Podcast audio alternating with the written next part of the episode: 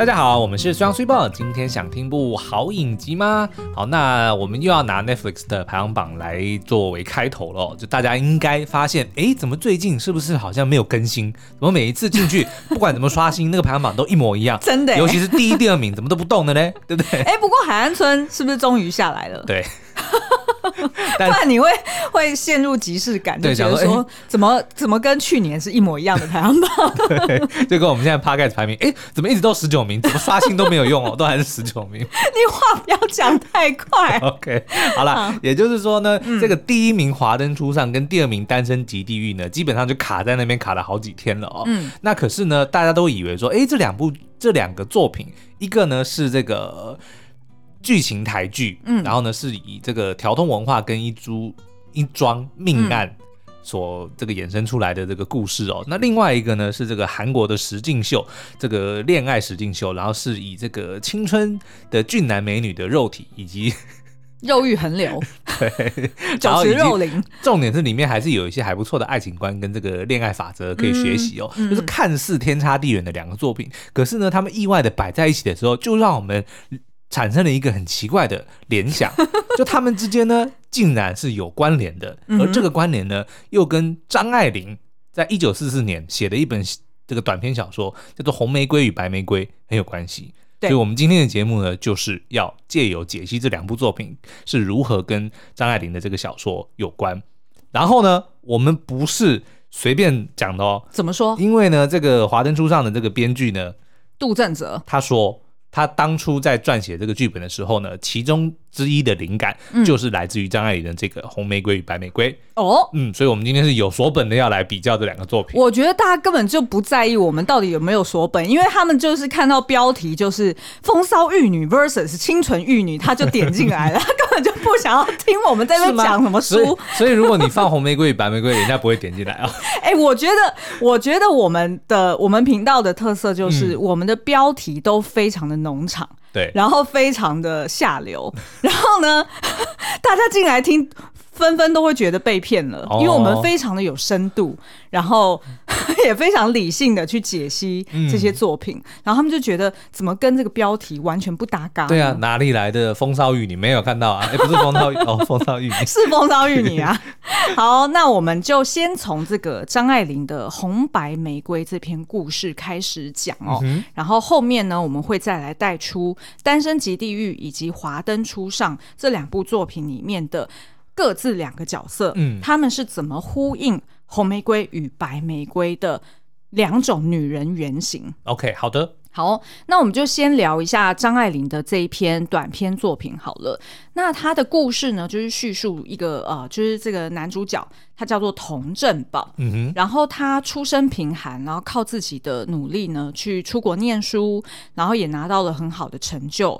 回到中国之后呢，他就成为了算是呃中高阶主管吧，嗯，然后呃他呃就是外表啊或者是形象啊，都是让身边的朋友们觉得他是。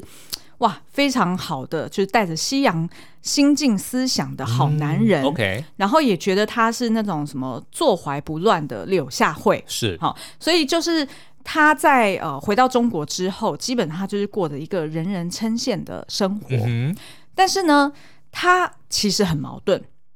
也就是说，他自己在呃出生自这种传统父权社会的教育底下哦，他就会觉得说，嗯，我回来，我年轻有为，然后我要娶什么样的女人都贤良淑德的女子，对，嗯、那我要娶这样子的女子，她才可以帮我持家，对，然后呃也才可以就是让我有就是维持这样子好男人的形象，但是。同时间，他又发现他常常会忍不住被那种比较西化的女性，嗯、也就是比较活泼、比较豪放的女性受到吸引哦。所以是跟他求学时候接触到的女性会比较类似的。呃，对，嗯、所以呢，他就会陷入这种天人交战。那我们就先从他一开始是怎么认识红玫瑰的这个呃剧情开始好了。嗯、那这个童振宝呢，他就是因为呃找到工作了嘛，然后他跟他弟弟就决定说，哎，我们要开始找到就是比较适合呃在外面租屋的地方。嗯、然后他就请他以前的同学就是帮他介绍。那他同学刚好就是有一间空房，嗯、所以呢就充当房东，然后就租了这个房子给童振宝跟他弟弟哦。那结果没想到呢，他这个同学其实已经有一个妻子，叫做王娇蕊。嗯哼，娇蕊就是那个娇弱的花蕊。哎，哦，好，对对，就娇弱的花蕊的这两个字了哈。反正呢，他就爱上这个有夫之妇王娇蕊。对，他怎么爱上的呢？你不能叫有夫之妇，你要叫人妻，这样就可以了。哦，好好好好，嗯，因为呢，这个他第一次见到他的时候，其实就是在搬家的时候了。然后那时候那个王娇蕊呢，哇，这个这个 这个剧情基本上已经跟那个 A 片很像。对，搬家时遇到人妻，OK。我们这样子会被骂，没有，我们这样子就跟标题非常符合啊，对不对？因为张爱玲真的是一个名家来的，对，所以有非常多的呃专家在研究张学。哦，那我们今天就讲说超译张学。哦，哎，好，可以，可以，可以，我们先讲了，我们是超译的，所以你不能来骂我。对 对，好，那反正呢，就是他是怎么认识到的？呃，就是他第一眼见到王娇蕊。嗯。就是在他搬家的时候，对，王娇蕊刚好洗澡洗到一半，哇！所以呢，他的头发上面都还是泡泡，嗯、然后呢，就呃，就是裹着这个浴衣，然后就走出来，然后要跟他握手了。嗯、结果那时候童振宝整个就傻眼，就哇，这个女的就是看起来非常的丰腴啊，对，然后看起来很豪放，怎么洗澡洗到一半就还敢出来见一个陌生男子？哦、是。然后呃，还在那边很豪气的指挥若定哦，就是说啊，什么东西要放哪里？嗯、那那时候呢，就是呃，这个王娇蕊她身上的泡沫一不小心就是喷到了这个洪振保身上，还有喷泡沫、哦、喷到哪里？喷到好像喷到他的手臂上还是手、哦、手背上面？还好不是喷到脸上。好，很好，哇这，这集很非常符合女权，对不对？我们要反过来设。OK。好，哎、欸，这样子是不是就很符合我们的标题了？是好啦，那反正呢，就是喷到这个童振宝的身上哦。嗯、哎呦，童振宝居然动心了。对，然后呢，他就也舍不得把这个泡沫给抹掉。嗯，然后他怎么形容的？他就形容这个泡沫吸附在他的身上，嗯、吸吮着他的。皮肤让他舍不得抹掉，对，就好像有个什么虫还是什么东西在那边 小小的吸引着、吸引着这样的。章鱼的触角是吸吮还是吸吮啊？其实那个字念笋哦，笋啊，对，吮指回味乐无穷。哎，为什么突然会讲这个？就是对啊，我们要夜配肯德基吗？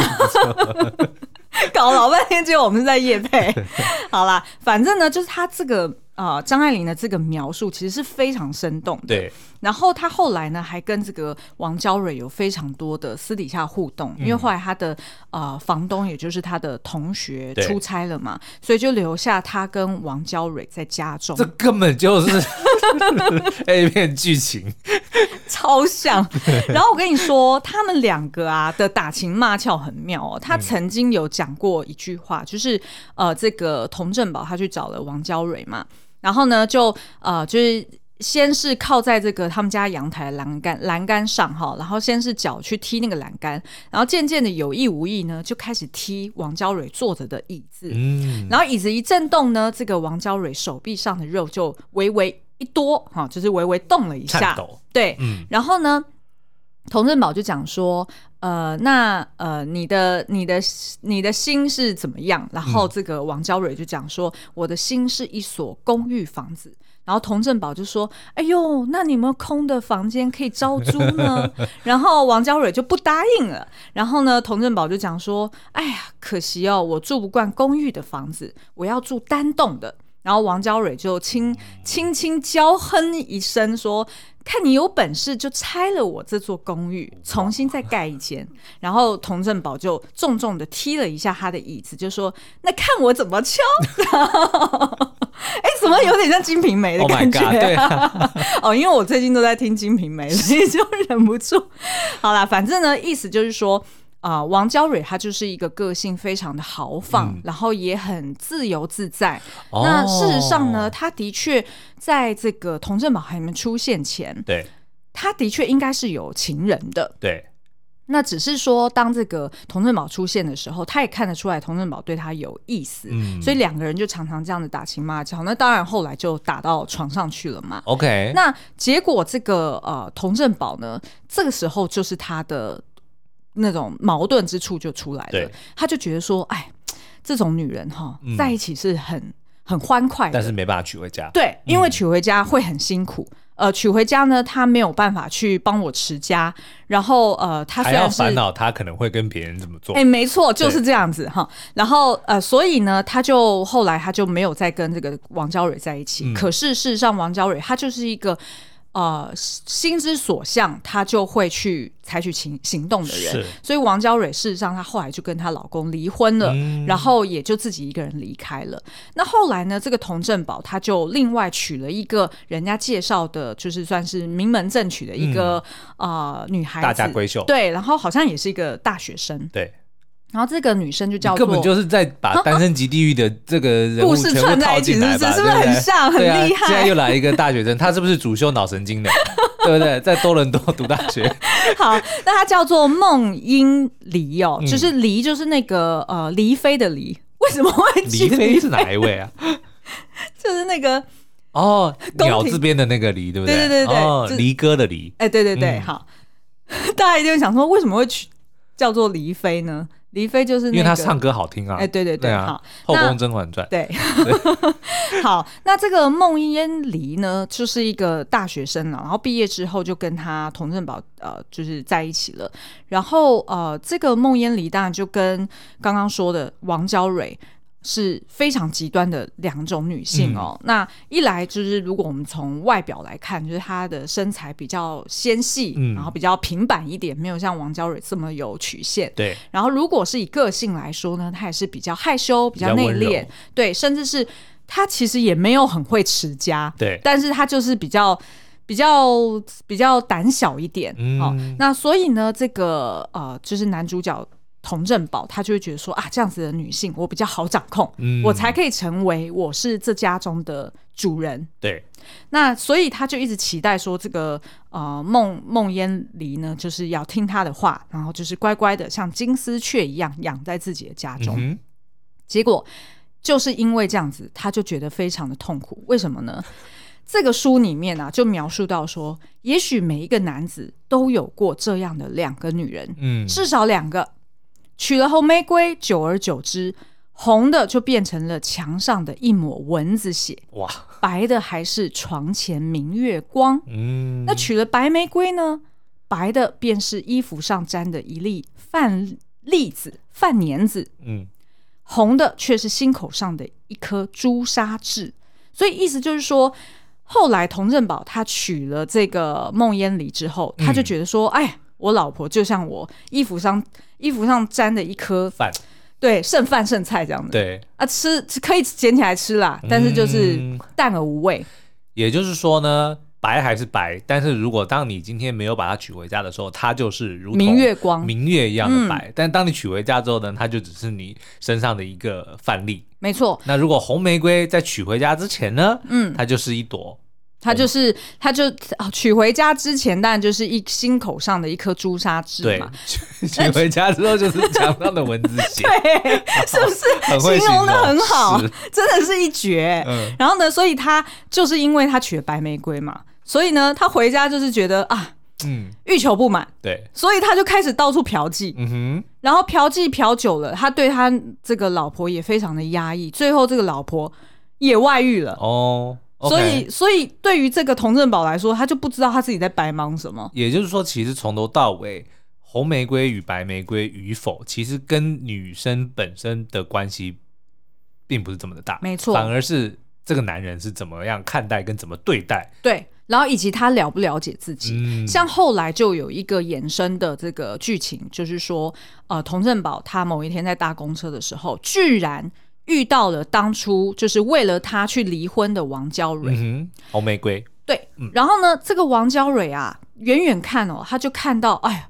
又变老了，对，又变胖了啊！浓妆艳抹的，好像看起来很沧桑，嗯、所以他本来心情很愉悦哦，他就觉得说：“嘿，我当初放弃这个红玫瑰，看来也不怎么样嘛。”对，哎呦，还好我没有把它娶回家。但没想到呢，他就开始跟他打个招呼，嗯、然后聊聊天，然后看他牵着一个小男生，就是他生的儿子哦。结果就发现说，结果那个小孩开始叫爸爸。哎，对对，哎，我们可以这样改编，那就很恐怖了。对，啊，拔腿就跑。这个王娇蕊呢，本来就是被这个童振宝啊，就是有点像是。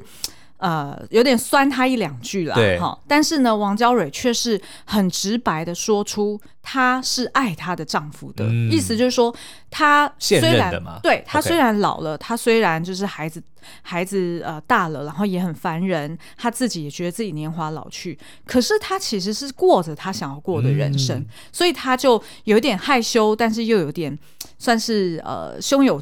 算胸有成竹吗？反正就是意思是说，我感觉我过着很踏实的人生，嗯、因为我是爱着对爱着我现任的老公的。对，所以那时候呢，这个书里面就描述这个童振宝居然还嫉妒着王娇蕊的老哦，他连他脸上的。那个风花雪月那些痕迹，他都嫉妒他，因为代表王娇蕊是切切实实的生活着，嗯，他过着他想要的人生，但是童振宝却是为了外界的眼光，对，为了一个传统的观念，然后过着一个里外不是人的生活，嗯，所以你看，就跟我刚刚讲的一样啊，就是童振宝眼中的红玫瑰，即使老了，嗯、就是有一点点凋谢了，可是，在她的老公的眼中，她却是以。可能像白玫瑰这样子圣洁跟怎么讲？对啊，是啊，对不对？就是这么好好的呵护着它，对不对？所以其实到底红玫瑰跟白玫瑰是什么？对，对，其实是男人贴上的标签是没错的，对不对？是没错的。我们接下来呢，可以继续来贴另外两部影集的标签，譬如说像《单身即地狱》。对，苏央可以介绍一下这个剧大概是在描述。应该不用了吧？我们前面聊那么多，反正就是恋爱实境秀，把一堆年轻男女呢丢到一个岛上，然后呢配对成功的就可以去这个天堂岛度过一个浪漫的夜晚哦。那没配对成功的人就只能够待在地狱岛上，所以就叫做单身即地狱。嗯，那这个剧呢，后来最后就是有六男六女嘛，然后也成功配对了四男四女哦。嗯，那我们觉得呢，像刚刚你在听 Super 在讲这个红玫瑰白玫瑰，就是王娇蕊跟这个孟孟阉离的时候，嗯、其实大家应该已经自动把那个脸对上去，就是宋智雅跟 跟之燕姓什么？我忘了之燕姓什么？白之燕哦，申之燕哦，对，就跟申之燕就直接。贴进去，因为的确，智雅给人一开始看的就是艳丽，嗯，对不对？就是非常的有自信，然后她的确是浓妆艳抹，对，浓妆艳抹，然后非常的豪放，然后她的这个行为也如同刚刚看到的，就是她很会跟男人应对，嗯，她总是能够讲出对方想要听的话，是对不对？然后总是能够把对方撩的，就是不要不要不要的，对。可是呢，之燕相对的，她就是一开始出现，就是好像是一团白光就哇闪的。因为他真的很白，对对，然后他也非常的文静，然后也、嗯、呃学历也很高，然后，然后很知性，对，然后长相也很文雅、很甜美的样子哦。然后的确呢，他很多的时候他的个性也比较内敛，嗯、对，比如说他也不太呃不太拒绝，然后呢说话也都温温的，的确就像是水波刚刚讲的，你很明显的就很容易的就能够分出谁是红玫瑰，谁是白玫瑰，对。但同样的，这也是我们外人的。眼光去看待这件事情，嗯、是啊，是啊。智雅因为呃后来的一些，譬如说她跟不同的男生去、嗯、呃天堂岛约会，那我们大概可以理解，就是哎她的个性是什么，然后她呃是就是做 YouTuber 的工作，所以我们可以去推敲出来说，他会这样子去撩男生，嗯、或者是在节目上面呈现这样子的形象，其实是很有商业头脑的，对。因为那个就是他人设啊，就是他要去卖美妆的这样子的形象，嗯、就是说，呃，他知道他会追寻他的受众，对他的粉是。呃，希望能够成为他这样子光鲜亮丽，嗯，不管是外表或是个性，都希望能够像他，然后非常有自信，对，然后是可以呃轻松的游走在异性之间的，嗯、所以我觉得他要维持这样子的人设，自然而然他在里面就会好像呈现的有一点像是符合这种东方或者是中国中华文化会讲的那种什么水性杨花，嗯、对不对？就等于是周旋在三男当中嘛。是是是。可是我觉得那个是他聪明的地方，因为这件事情。是帮助他的事业可以再走向高峰，而且我觉得等于换句话说，他其实非常的知道他他当然也许他不知道红玫瑰白玫瑰这个故事，当然，但是我觉得他非常知道别人是怎么看他的，嗯，也就是说他能够充分的利用这个优势，是。别人认为他是怎么样的，他可以自己决定要不要顺着别人的眼光，嗯、对不对？对，但是他这个是他的掌控，对，对不对？他私下如何，其实我们不知道。也许他非常的斯文，也许他非常的温柔，因为他非常的专情。而也许他很爱看书，我们不知道。但是至少当我们当摄影机拍到他的时候，他就能够呈现出。嗯，外界希望他成为的那个样子，而且这件事情是符合他的利益的。是，而且这个重点是他的自觉，嗯、他知道这件事情，所以我觉得这才是他厉害的地方。是啊，嗯、那我们再来看之燕好了。其实我觉得蛮妙的哦，因为我们呃也有推出一支 YouTube 影评，然后啊、呃、去讲到这个这几对配对三对配对成功的人教了我们哪些。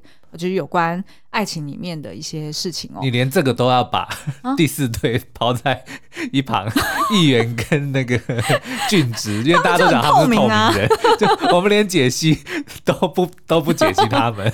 对，好，但是呢，我觉得蛮妙，就是看到一些留言，嗯、然后以及我自己在 Netflix 社团里面看的留言，我会发现大家对之燕的评价很两极。哦，是啊，是啊，其实这件事情。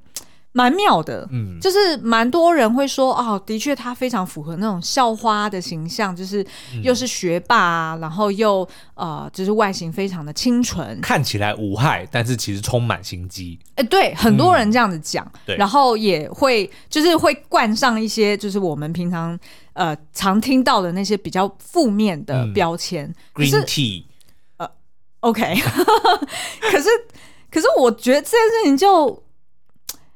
有点厌女哎、欸，嗯、我觉得，因为他我我们看这个八集里面，他去选择要配对的对象，对。以及他怎么对待这个一直对他非常呃痴心的世勋，对，其实他算是蛮谨守，呃，也不是说谨守分际，而是说。他非常有礼貌，他非常有分寸，对，他没有他没有让世勋误解，对不对？对啊，他他不喜欢，他不高兴，他就会直接表达出来，嗯，对，他不会勉强自己，对不对？比如说他明明不想要跟世勋讲话，他就会说我累了，我困了，对啊，他不会在那边应付他、敷衍他。其实我觉得很某方面这来说，这反而是尊重对方。是啊，那当然，因为结局不是不是他要的，他给人家台阶下啊。对，当然结局不是他要的，嗯，大家就是觉得世勋对你那么好，你怎么可以不给他好脸色看？嗯嗯，可是问题是，如果他本身他就不喜欢世勋，嗯，那他如果还要去虚与委蛇，或者说去虚假的应对他，嗯、那难道这这个不是另外的一种虚假的表现？没错啊，所以我觉得其实之燕他一直以来都还蛮有主见，嗯、然后他知道他想要追求。或者是他想要再多认识哪几种男生？是，然后当他后来世勋跟他开诚布公讲了他的这个心事跟他的决定之后，他也很坦诚的说：“那我我现在更了解你了。”嗯嗯，对不对？他也他也非常的。诚实的面对自己的心情，而且他不怕尴尬，意思就是说，他直白的就说，我们的确过去有这样子尴尬的一段时间，嗯、然后我们现在来聊聊为什么会尴尬，对，然后彼此去坦诚那时候自己的心路历程是什么，嗯、所以之燕才会不小心哭了出来嘛，因为他那个哭并不是说我我要讨讨拍还是讨同情，而是他的确压力很大，因为同才都给他压力说，你为什么不选他，他很可怜，怎么样怎么样。的，然后世勋理解他的难处，对，然后所以他才哭了出来，嗯、所以我才会觉得说，怎么会有人觉得他很假，然后觉得他就是一个 green tea？对啊，但是因为我们不知道，因为蛮多另外有人在讲的是说，其实这一整个影集是有剧本的，但是这个我们无法，我们无法验证啊。对，嗯，那至少我们自己的感觉是觉得说，哎，至少我还蛮喜欢。呃，世勋跟之燕这一对，他们是如何沟通，如何把自己的心情诚实的讲出来，嗯嗯，然后诚实的面对自己，嗯，然后去关照自己的心情。其实我觉得这个是任何的一段感情都非常重要的一件事情。然后我觉得这也再回到红玫瑰与白玫瑰这个，我们乍看之下好像都认为说，哦。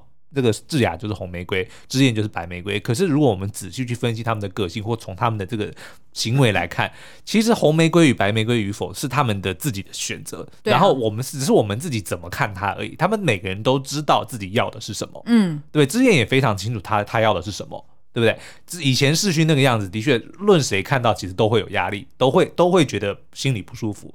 那当讲出来之后，那会。喜欢上世勋，我觉得也是非常的合理啊。对啊，就这样子的转变是非常的合理，因为这个是他自己所判断、所下的决定。嗯，他当初拒绝跟后来接受，其实都是他自己的选择。是啊，所以我觉得这个就已经说明了说，那我们帮他贴的红玫瑰、白白玫瑰的标签，其实都只是外人的眼光而已。对，没错。那我们再来看另外的《华灯初上》哦。那《华灯初上》它的故事就是发生在呃一九八八年，然后位于台北林森北路条通商圈的一个日式酒店光里面发生的故事哦。嗯、那呃，就叙述呢两个酒店的妈妈桑，虽然听起来是妈妈桑，但是其实都是才三十几岁了，还蛮年轻的。嗯、然后呃，以及围绕围绕在他们身边的酒店小姐还有客人们之间啊、呃、发生的情爱纠葛。那现在呢，已经播出了两部曲，嗯，就是总共十六集。那目前第三部曲到底会不会在过年期间上架呢？没有人知道，这是一个谜呀、因为现在也都没有新闻稿出来证实这件事情嘛，对，所以大家都是自己去揣测说，哎、欸，第一部曲是十二月底，哎、欸，对不对？十一月底，嗯，然后第二部曲是十二月底。所以第三部曲想当然尔应该是一月底喽。谁告诉你天字二号房就在天字一号房的隔壁啊？哈，哎，这个举例 很贴切。是对，所以我们就拭目以待了哈。那反正呢，这个两位酒店老板娘，也就是呃，哎，我我们可以爆雷吗？应该可以了吧？哈，怎么样？呃，那我们不要讲命案，你要讲苏妈妈死掉。这个如果还不能爆，我还不知道怎么办。我本来想说要不要再藏一下，因为因为不需要讲命案嘛，哦、对不对？我们没有今天讨论不需要讲到命案啊。啊，但是好了，反正就是这个酒店的两个妈妈桑，一个是林心如所饰演的 Rose 妈妈，对，一个是杨景华所饰演的苏妈妈。嗯哼，嗯好，那所以呢，他们就是呃做了十几年的闺蜜，哈、嗯，就是从高中的时候一直认识到三十几年，结果呢，这个故事就呃以。这个 Rose 妈妈，她突然被呃一个电视剧作家、嗯、或者电视剧编剧嗯江汉对给甩了。嗯哼，他这个江汉是由凤小岳所饰演的，就看起来就是一个情场浪子啦。对，哦、你见不到我，因为我正在见你的路上。哇，那句话真的是写的超好的。而且是发生在你要想哦，是发生在八零年代。嗯、对，的确在八零年代的人是比较淳朴的。嗯哼，他大家一定听到这句话会觉得哇，好美哦，好有意境，好有才哦。对，但是现在我们见多这种的 卖弄的。对对对对。好，那所以呢，剧情一开始就是这个 Rose 妈妈就是居然就被这个江汉给甩了，所以 Rose 妈妈就非常豪气干云的冲去他们家，然后把他的东西摔在地上啊，对把他臭骂一顿，然后后来就分手了啦。那这个呃剧情就是慢慢的就越来越往那个高潮走去哦，嗯、就是这个江汉呢，他为了就是美其名说要还钱给这个 Rose 妈妈。然后就跟这个苏妈妈约在酒店里面见面，对，然后两个人私底下就呃就是要开始暗通款曲，对，然后结果就突然发生，就是一个性爱场景就对了，嗯、反正呢就原来就是因为这个苏妈妈她在年轻的时候其实是比 Rose 妈妈更早认识江汉的。嗯所以他在那时候应该就对江汉是有感情的，是只是他一直压抑着，或者是因为后续他加入了酒店还是怎么样，所以那段故事还没有描述到很清楚。嗯、所以其实他就没有跟江汉在一起，就没想到当他把江汉带到酒店之后，对，反而是江汉呃跟 Rose 妈妈就打得火热哦。嗯、那呃苏庆也一直就是这个苏妈妈就一直在旁边冷眼旁观，但是其实。按照他的说法是说，他心里面是很难受的，对，因为他其实从头到尾都是喜欢的江汉，而江汉也知道这件事情，所以就是百百般的诱拐这个素跟他上床哦。嗯、那结果他们两个呃在一起没多久，也把素给甩了，对。然后大家就觉得说，哇，他是江汉实在是非常的渣，嗯哼。然后呃，这个甚至江汉他还在跟素分手的时候，还讲了一句话说，如果硬要我选的话。我会选 Rose。你刚刚在模仿他吗？我没有在模仿他，我只是哦，倒是蛮像的。用一个比较 dramatic 的方式来讲。对，然后呢，苏妈妈前面还没有崩，还没有崩溃哦，但是她一听到这句话，罗雨侬，罗雨侬，你选择罗雨侬，非常的后面就非常的戏剧化、嗯、不过我觉得杨景华如果不能得奖，真的是没天理了。他实在是演的太好了。哎，我们想一想哦，二零二二年的金钟奖，嗯，不要再戳你的脚了。我就很兴奋。你讲到兴奋的声音都录进去，我的耳机都听得到。没有没有没有，你耳机听得到，但是录不到，因为我们这个麦克风是单指向的，就它只有正前方的声音会录得到。放心，这个是我是我 set up 的，我很清楚。好，OK。好了，我本来要讲的是说，二零二二年的金钟奖还有哪些很厉害的台剧？对，对不对？我觉得就算再厉害，也不会也不会比他强。斯卡罗的女主角，嗯、啊，算了，我们不要点名了，干嘛要让自己难做人？对，啊、对不对？好傻。好了好了，回来故事，回来故事。嗯、所以呢，我们自己是觉得。啊，包含不止我们啦，就是这个呃，编剧杜振泽哦，他自己也是这样讲的，就他当初他一开始呃撰写这个故事的呃角色原型，他的确是有参考《红玫瑰与白玫瑰》作为灵感来源之一哦。Rose 妈妈才叫 Rose 啊，哎、欸，对呀、啊，对不对？而且呢，我们来带大家看一下一些证据哈，嗯，大家回想一下 Rose 妈妈她家长什么样子，就是很很黑花，很红很黑。哎，欸、对对对，就很像酒店，真的。然后呢，他们家你只要看他的玄关，嗯，到处都是红玫瑰，没错。嗯、而且呢，Rose 妈妈她常常穿穿着衣着非常的鲜艳，她的代表色就是红色啊。是的，嗯、而且她个性很直爽，而且很强悍。对，就等于是说，她喜欢就喜欢，不喜欢就不喜欢。所以连江汉都曾经形容过说、嗯、，Rose 的个性是很野的，对，是好像有一点你控制不住，嗯、觉得哎，她会带给你很多惊喜的这样子的一个女人。所以如果硬要选，他会选 Rose 的意思。对对对对对对，你又再讲一遍。是罗云龙，罗云龙，好啦，不要再叫一次。嗯、那大家想想看啊、喔，就是 Rose 妈妈，她还曾经，哎、欸，这个这个不要暴雷好了，这个是第二部的，okay, 我就留给大家乐趣哈。那我们再回过头来看这个苏妈妈，而且光是从两个人的造型，好你看苏妈妈呢。对，Rose 妈妈呢，就是大波浪卷哦，是啊，对不对？然后苏妈妈就是梳的非常的整洁，甚至有一点点像公主头一样的、嗯、的非常优雅的造型。嗯嗯。嗯然后你大家回想那个素他们家的装潢也是啊，非常的素雅哎，对其实超干净的耶，就是很像那种一般的小女生的房间。嗯、然后呢，风有一点点。然后呢，其实素曾经 Rose 也讲过，素最喜欢白玫瑰。嗯。然后素的个性也是追求细节，然后他是就是很爱读书嘛，所以他也是在图书馆认识那个江汉的。对，然后呢，他自己的工作也非常认真，讲话呢也都是比较内敛，嗯，然后呃看起来就是大家闺秀的模样。对，但是大家如果看到第二部曲，就会发现说，哎，看到越来越多呃素他年轻的时候的故事，嗯、你就会发现，哎，好像的确也蛮符合我们刚刚前面讲的另外两个故事一样，就是。你不能用红玫瑰跟白玫瑰直接来区分两个女性，对，她可能只是乍看之下给你的印象就是一个像红玫瑰一样烈焰奔放，嗯、另外一个像白玫瑰一样优雅优雅沉静。嗯、可是事实上，当你往里面去深掘的时候，你会发现她们的个性是更加的复杂，嗯、然后更加的多面相。而且重点是，不管是红玫瑰还是白玫瑰，她们都是带刺的。哦，嗯、是是没错。但是都是有呃很丰富、很深、多层次的一个内涵。对，那这个呃江汉呢，其实就跟童振宝也很像，因为如果大家看到第二部曲，就会看到其实江汉他不太知道他自己要什么，嗯，然后他。呃，嗯，这应该不算暴雷。他那时候就是，呃，话剧社他有去指导啊、呃，他们演出一个故事，就是有点类似小王子跟呃玫瑰讲对话的这个故事哦。嗯哼嗯哼。基本上就是像是江汉一样，他就跟童振宝一样，他就是。不知道自己要什么，然后他可能一开始追求的就是那种会带给他刺激的，对。就像那个红玫瑰一样，或者是呃别人很羡慕、很想要的东西，他去抢到手，但是抢到了之后，他也不知道这个适不适合自己，或者是是不是自己想要的，嗯、然后又丢掉，然后再 move on，然后再抢一个，然后又丢掉，然后再 move on，对。然后所以他就伤害了。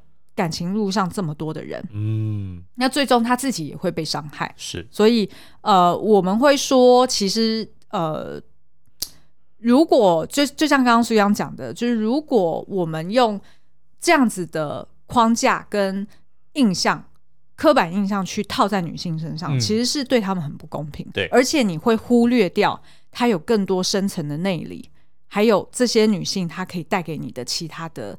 惊喜，嗯、或者是他给你的更多的启发。是，嗯，我觉得就像回到一开始的那个焦蕊，王焦蕊，嗯、对不对？因为一开始在这个童振宝认为她是红玫瑰，可是对于焦蕊的老公来说，她就是一个非常懂得持家的好女孩，就是童振宝当初认为白玫瑰应该要有的样子。对，对不对？所以你看，其实焦蕊到底是红玫瑰还是白玫瑰，其实跟她就是就是取决于跟他在一起的人怎么对待他，跟怎么看他。没错，对对没错。嗯、那所以呃，如果大家对于这个红白、呃、红玫瑰与白玫瑰的故事有兴趣的话，其实，在一九九四年。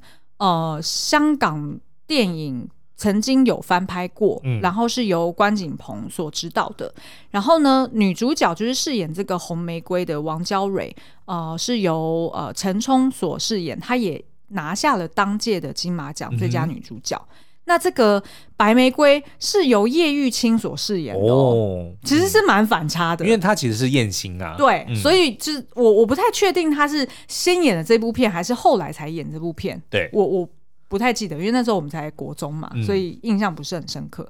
但是呢，这个男主角你一定有听过，是赵文轩哦，就是饰演这个孙中山，就是、就是李安的固定班底。对，当初好像是喜宴跟这个饮食男女。哦，对，嗯，他有出任男主角，哇，好帅、嗯，是很帅。嗯所以，呃，以上就是我们推荐的三个故事里面，红玫瑰与白玫瑰的两个女性的角色原型。对然后，我们的结论就是，呃，不可以去贴女性风骚玉女或清纯玉女的标签。嗯，因为一个女性她是可以同时是玉女，也可以同时是玉女的。哦、oh，OK 哦，取决于他在什么样的环境，或者是他想要对什么样的人展现出什么样的样貌。嗯、OK，所以呢，一个女孩是红玫瑰跟白玫瑰，是白玫瑰或红玫瑰，嗯、其实。跟那个女孩无关，是跟你有关。是的，对不对？嗯哼。嗯，那以上就是我们今天介绍的三个故事。嗯，如果大家有兴趣的话，也可以呃在 Apple Podcast 底下留言，再告诉我们还有哪些作品里面你们也有看到类似的这种呃角色原型，或者是你们还想要听什么样的影视作品解析呢？最近留言的人比较少喽，没有啦，单身级地狱还蛮多人留的。好了，那我们今天节目就到这边喽，我们下次再见，拜拜，拜拜。